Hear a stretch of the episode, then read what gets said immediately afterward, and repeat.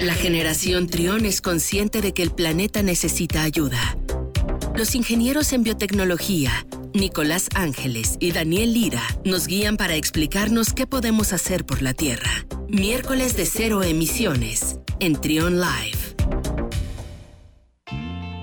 12 del mediodía con 42 minutos ya está con nosotros Daniel Lira, ingeniero en biotecnología de EcoScience Lab. ¿Cómo estás, Daniel? Bienvenido. Hola Luis, muy bien, muchas gracias. Y pues aquí una vez más otro miércoles para platicar esta vez de una noticia positiva para el medio ambiente. El mundo pone fin a la era de la gasolina con plomo y elimina una grave amenaza para la salud humana y ambiental, dice esta, esta página de las Naciones Unidas. Cuéntanos de qué se trata, por favor, Daniel. Sí, Luis, mira, después de casi 100 años, eh, por fin podemos decir que todos los combustibles o la gasolina que se ocupa automóviles ha quedado libre de este uso de plomo. Generalmente los radioescuchas que nos estén en este momento sintonizando se van a dar cuenta que cuando llegan a, recargar precisamente gasolina, un establecimiento de preferencia, se van a dar cuenta de que por ahí a veces aparece una nota que dice libre de plomo o sin adiciones de plomo. Esto se debe, Luis, porque en 1920 eh, hubo varias campañas eh, con varios eh, vaya, fábricas automotrices que implementaban un compuesto llamado tetraetilo de plomo para mejorar el rendimiento de los automóviles y evitar una combustión, vaya, no tan eficiente de los mismos. Entonces, por mucho tiempo se implementó desde los años 20, pero poco a poco o desde un principio se empezaron a ver noticias del daño que hacía la salud humana. De hecho, un dato curioso, te, lo comento, por ahí hay una historia eh, verdadera de GM, de General Motors, que cuando lo utilizaron por primera vez y en algunos laboratorios, este tipo de gasolina usaba alucinaciones en las personas del laboratorio. Wow. De hecho, el laboratorio donde elaboraban se llamaban el laboratorio de las mariposas, porque los trabajadores veían insectos y los espantaban cuando no había insectos en el laboratorio. Okay. Entonces, alucinaciones. Así es, provocaba alucinaciones. Entonces, pues eh, realmente sí fue, vaya, un, efecto gradual. En niños provocaba lo que era cierto grado de retraso lúdico en su aprendizaje, también problemas mentales, alucinaciones, pero en adultos también causa este compuesto de plomo, compuesto a lo que son fallas cardíacas y fallas de, lo que es el pulmón.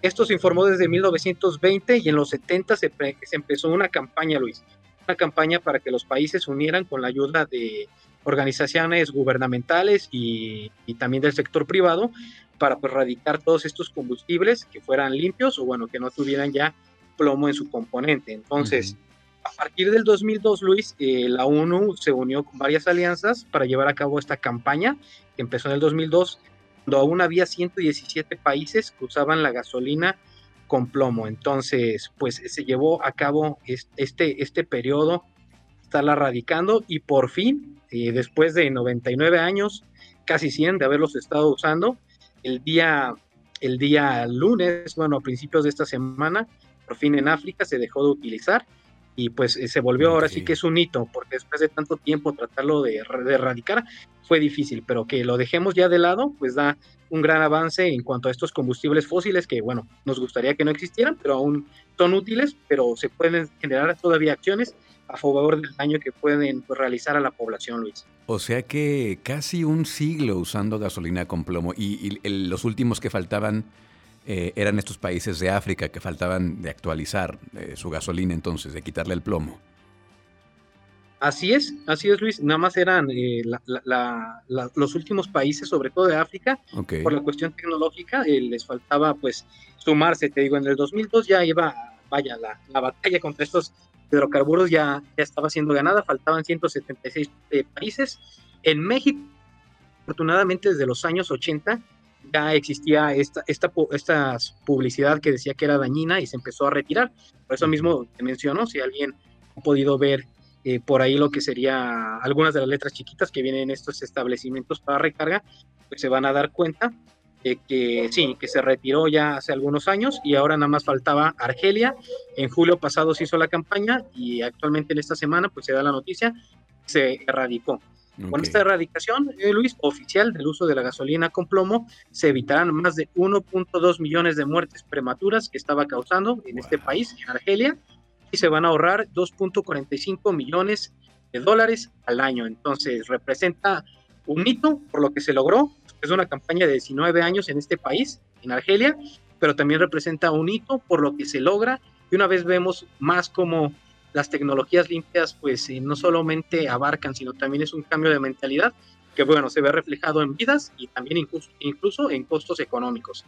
Una muy buena noticia. Ya lo habíamos platicado en hace dos programas, ¿no? De todo lo que, lo que causa eh, el plomo en el cuerpo humano, este, enfermedades eh, cardíacas, accidentes cerebrovasculares, cáncer y también afecta el desarrollo del, cerebro humano, especialmente en los niños. dice esta nota, esa información. Bueno, es una gran, una gran noticia, eh, Daniel. Espero que, no sé, en unos años, ojalá que sea pronto, no, no falte tanto, que nos toque todavía ver eh, la noticia cuando ya se haya erradicado totalmente también el uso de la gasolina en general, ¿no? Ya para que sean totalmente energías limpias, eh, energías este, que, no, que no causen tanto daño al planeta.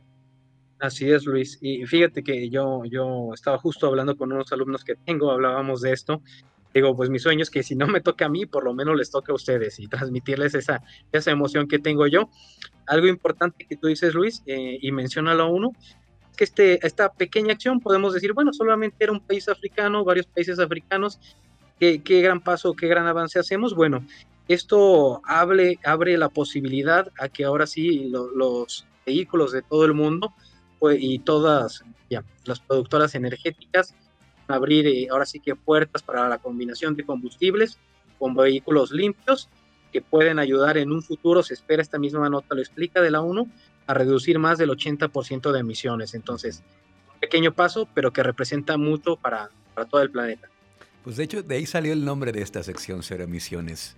Eh, soñando con un, con un planeta donde haya cero emisiones y que pueda ser algo pues eh, totalmente sustentable y, pues no, no creo que nos toque ver eso, pero, pero bueno, ojalá, ojalá que las próximas generaciones puedan ver, tener un mejor planeta, un mejor lugar para vivir, Daniel.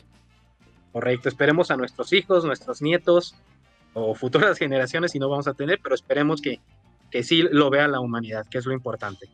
Pues muchas gracias, eh, Daniel, Daniel Ira de EcoScience Lab. ¿Cómo te podemos seguir en redes sociales para más, más detalles? Porque también comparten ustedes información ahí en las cuentas de EcoScience Lab, que es esta pues empresa que se dedica justamente a eso, a buscar, a desarrollar soluciones para tener un mejor planeta.